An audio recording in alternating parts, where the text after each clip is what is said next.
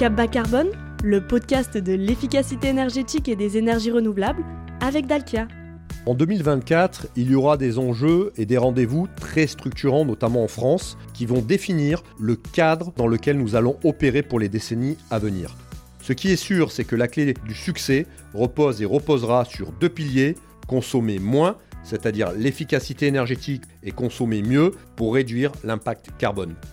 Bonjour, bienvenue. Toute l'équipe podcast de Dalkia vous souhaite une très bonne année et espère que vous avez passé de bonnes fêtes. Notre podcast va continuer à vous accompagner en 2024 avec des conseils d'experts, des retours d'expérience d'entrepreneurs, d'industriels, d'élus et de responsables d'établissements médico-sociaux. L'objectif est de vous donner des solutions concrètes, pratiques, des stratégies efficaces pour améliorer votre efficacité énergétique et décarbonée. Et pour commencer 2024, une nouveauté. Les matinées à thème d'Alkia changent de titre. Vous pourrez désormais nous retrouver sur les plateformes avec le nom Cap Bas Carbone. Cap Bas Carbone, animé par Paul-Emmanuel Géry. Et notre premier invité de l'année est Yannick Duport, directeur commerce et marketing et directeur international de Dalkia et membre du COMEX. Bonjour Yannick, merci de nous accueillir à la Défense près de Paris au siège de Dalkia. Bonjour Paul-Emmanuel, bonjour à tous. Avant de faire un point sur les grandes tendances 2024 des marchés de l'énergie et sur les enjeux et solutions en matière de décarbonation, je voudrais que l'on revienne rapidement sur l'année écoulée. 2023 a été marqué par l'inflation, mais avec des hausses de tarifs limités, et puis vous avez mis en place chez Dalkia une stratégie pour aider vos clients. Oui, 2023 a été une nouvelle année très dense, avec un enchaînement d'événements impactant encore fortement notre secteur, celui de l'énergie.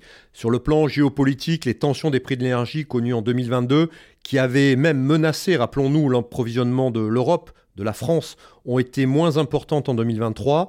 La tendance globale des prix a été à la baisse en fin d'année 2023, même si le niveau des prix reste très élevé. En effet, si je regarde rapidement dans le rétroviseur, je rappelle que le pic a eu lieu en août 2022 avec plus de 1000 euros par mégawattheure en électricité et 300 euros par mégawattheure en gaz. Si on compare avec les prix du deuxième semestre 2023, autour de 100 euros par mégawattheure pour l'électricité et moins de 50 euros pour le gaz.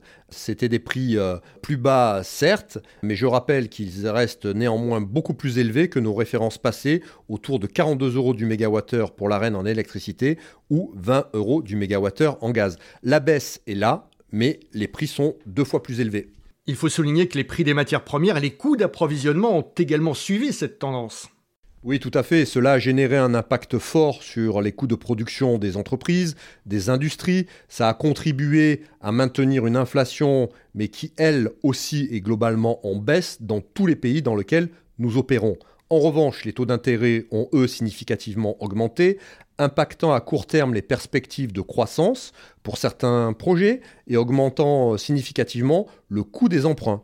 Et il n'y a pas que pour les industries et les entreprises que tout cela a posé des problèmes.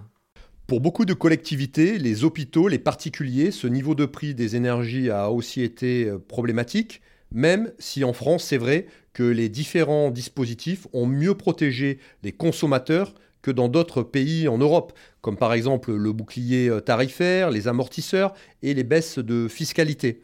Et également le plan sobriété auquel nous sommes associés et attachés aux côtés de nos clients, avec des réductions de consommation de plus de 10% en moyenne, a permis de compenser partiellement la hausse de la facture énergétique.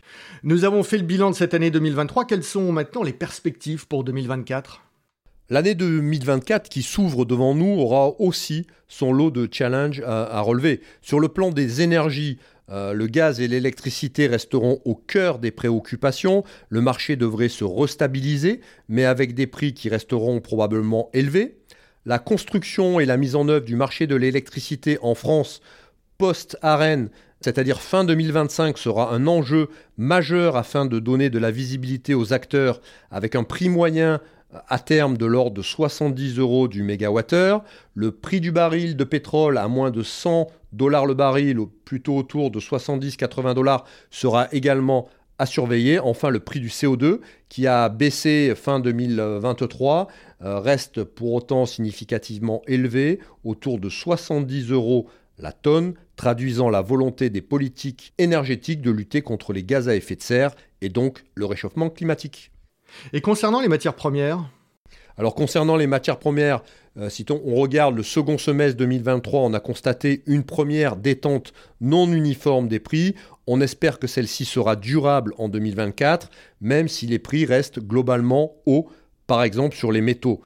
Un mot également sur la crise logistique et le marché des conteneurs Concernant euh, la crise logistique et celle du marché des conteneurs, elle semble progressivement se résorber. Les tarifs du fret ont significativement baissé en 2023 de près de 60% à milieu des chiffres constatés pendant la crise du Covid, où l'on a pu observer sur certaines routes des pics de 15 000 dollars par container, et ce phénomène, heureusement, devrait se poursuivre à la baisse dans les années qui viennent.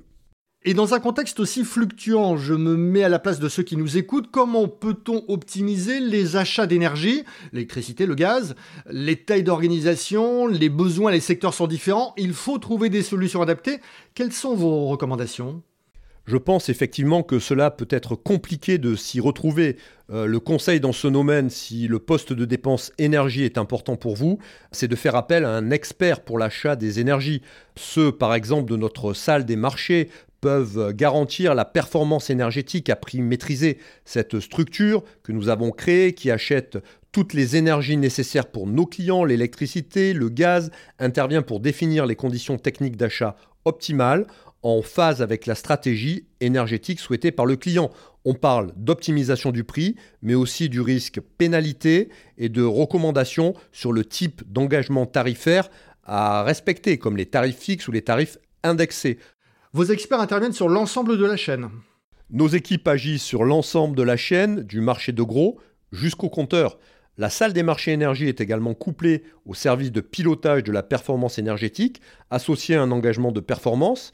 Euh, elle s'appuie sur les centres de pilotage au plus près des installations du client, nos desks, qui sont véritables tours de contrôle en lien avec nos correspondants énergie dans les régions. Ce qui est sûr, c'est que la clé durable du succès repose et reposera sur deux piliers, consommer moins, c'est-à-dire l'efficacité énergétique pour réduire sa facture, et consommer mieux, c'est-à-dire consommer bas carbone, des énergies renouvelables de récupération pour réduire l'impact carbone. Et si je reviens aux perspectives 2024, une question importante. Selon vous, il ne devrait pas y avoir de pénurie d'électricité ou de gaz cet hiver? A priori non, les capacités de production d'électricité sont en hausse significative en France pour cet hiver, les stockages de gaz sont pleins, tout se passera bien à condition de continuer nos efforts en matière de sobriété et d'efficacité énergétique. La COP28 qui s'est tenue en décembre aux Émirats arabes unis et les rapports du GIEC, le groupe intergouvernemental d'experts sur l'évolution du climat, ont insisté sur l'importance d'accélérer la décarbonation. Et pour cela, il va y avoir des rendez-vous importants en 2024. Alors en 2024, il y aura des enjeux et des rendez-vous très importants et très structurants, notamment en France, qui vont définir le cadre global de cohérence dans lequel nous allons opérer pour les décennies à venir. Le premier, c'est la programmation pluriannuelle de l'énergie qui va fixer deux priorités essentielles pour les 10 ans à venir, c'est-à-dire jusqu'en 2035. À la fois réduire la consommation d'énergie, notamment des énergies fossiles, mais également développer les énergies renouvelables. Deuxième axe, la SNBC, la stratégie nationale bas carbone, qui va définir la trajectoire de réduction des gaz à effet de serre jusqu'à l'atteinte de la neutralité carbone, et ce à l'horizon 2050. Et puis il va y avoir la stratégie nationale énergie-climat. Tout à fait, euh, la stratégie nationale énergie-climat complète ce dispositif. Le volet énergétique de cette stratégie vise une refonte complète de notre système énergétique à horizon 2050 afin d'être à la hauteur des ambitions climatiques de la France. Accélérer la transition énergétique et diminuer les émissions de gaz à effet de serre sont des impératifs partagés et désormais reconnus. Et quels sont les grands axes de la stratégie française? L'atteinte des objectifs de neutralité carbone de la France repose sur euh, plusieurs éléments. La réduction des consommations d'énergie, la diminution de l'utilisation des énergies fossiles, le recours aux énergies euh, bas carbone et enfin à une électrification euh, des usages accélérée. Cet exercice de planification avec une vision moyen terme, long terme est indispensable pour parvenir à relever le défi de la décarbonation. Pour cela, tous les leviers à notre disposition devront être massivement mis à contribution. Et parmi ces leviers, il y en a un qui est particulièrement efficace, c'est la chaleur. La chaleur a évidemment un rôle très important à jouer euh, dans ce dispositif. Elle représente en effet aujourd'hui 43% des consommations finales et est produite à 60% à partir de combustibles fossiles. Les propositions contenues dans la stratégie française énergie-climat prennent la mesure de l'urgence de la décarbonation de la chaleur et portent une réelle ambition en matière de développement de la chaleur renouvelable et de récupération. D'ailleurs, les objectifs fixés conduisent à une multiplication par plus de 2 de la quantité de chaleur renouvelable et de récupération d'ici 2035, avec plus de 400 TWh contre 180 TWh aujourd'hui. Et les réseaux de chaleur sont une solution économique de long terme pour les consommateurs, Ceci, euh, bien entendu, amène une stabilité des prix de la chaleur euh, livrée. Il facilite la transition des énergies fossiles vers les énergies renouvelables pour les besoins domestiques. Il est très important de privilégier une production bas carbone et locale de la chaleur avec, par exemple, la biomasse, la géothermie, la récupération de chaleur et bien d'autres solutions. Revenons sur les objectifs français, sur le potentiel de ces énergies renouvelables. Si on commence par la biomasse et la géothermie. Alors les objectifs euh, fixés pour la biomasse sont très ambitieux avec une progression de plus 30% à horizon 2030. Euh, ces objectifs sont cohérents avec les besoins de décarbonation ainsi qu'avec euh, l'évolution des ressources utilisables. Pour la géothermie, l'objectif c'est de multiplier par deux à la fois la géothermie profonde mais aussi la géothermie euh, de surface qui viendrait se substituer à des consommations de gaz et de fuel. Ces objectifs semblent tout à fait euh, atteignables, évidemment si les moyens apportés sont mis en cohérence avec cette ambition. Et concernant la chaleur fatale alors concernant la chaleur fatale, elle ne doit évidemment pas être oubliée, c'est un des piliers de la décarbonation euh, de la chaleur. Rappelons que la deuxième meilleure énergie après celle qu'on ne produit pas et celle qu'on ne gaspille pas, et avec un potentiel de chaleur fatale de près de 20 TWh à horizon 2030, cela correspond à une multiplication par deux du développement et des objectifs de production, et ça nous paraît à la fois atteignable et pertinent. Et puis il y a également les réseaux de froid. Oui, en effet, on parle beaucoup de chaleur, mais il ne faut évidemment pas oublier euh, les réseaux de froid. Alors ils sont, euh, quant à eux, beaucoup moins nombreux et beaucoup moins connus que leur homologue côté euh, chaleur. Ils sont pourtant amenés à prendre une place prépondérante avec la nécessaire adaptation aux effets du réchauffement climatique. Ces systèmes de rafraîchissement sont d'ailleurs bien plus vertueux que les systèmes de climatisation individuels et la prise en compte de ces réseaux avec un objectif de 2 TWh en 2030 est également une perspective extrêmement positive de développement. Alors nous avons évoqué là plusieurs euh, solutions pour décarboner. Il y en a une qui est une activité historique de Dalkia, c'est la géothermie. Pouvez-vous tout d'abord nous rappeler son principe? Oui, tout à fait. La, géothermie, on y est d'ailleurs euh, très, très attaché. Et si on décompose euh, ce mot euh, géothermie, son origine revient finalement du grec géo, qui est la terre, et, thermos, qui est le chaud. Ça désigne à la fois la science qui étudie les phénomènes thermiques internes de la Terre, l'énergie thermique elle-même, mais aussi les processus industriels qui visent à exploiter cette chaleur naturelle qui est sous nos pieds, la ressource euh, exploitée euh, et la ressource de la chaleur naturelle de la Terre, elle est accessible directement dans le sol et autant l'utiliser. Le principe est relativement simple. Euh, tout d'abord, l'eau est pompée dans le sous-sol. Ensuite, elle cède sa chaleur via un échangeur thermique à un réseau de chaleur urbain qui alimente les systèmes de chauffage et d'eau chaude sanitaire des différents bâtiments raccordés. Ces bâtiments euh, peuvent être des bâtiments tertiaires, des bâtiments communaux comme des écoles, des piscines, mais aussi des établissements de santé, des industries ou encore des logements. Et c'est très efficace. Euh, le réseau de chaleur, c'est finalement l'outil qui permet le mieux de décarboner la chaleur en France. Il y a aussi une dimension circuit court intéressante, car on utilise une énergie renouvelable locale présente dans le sous-sol, c'est-à-dire sous nos pieds.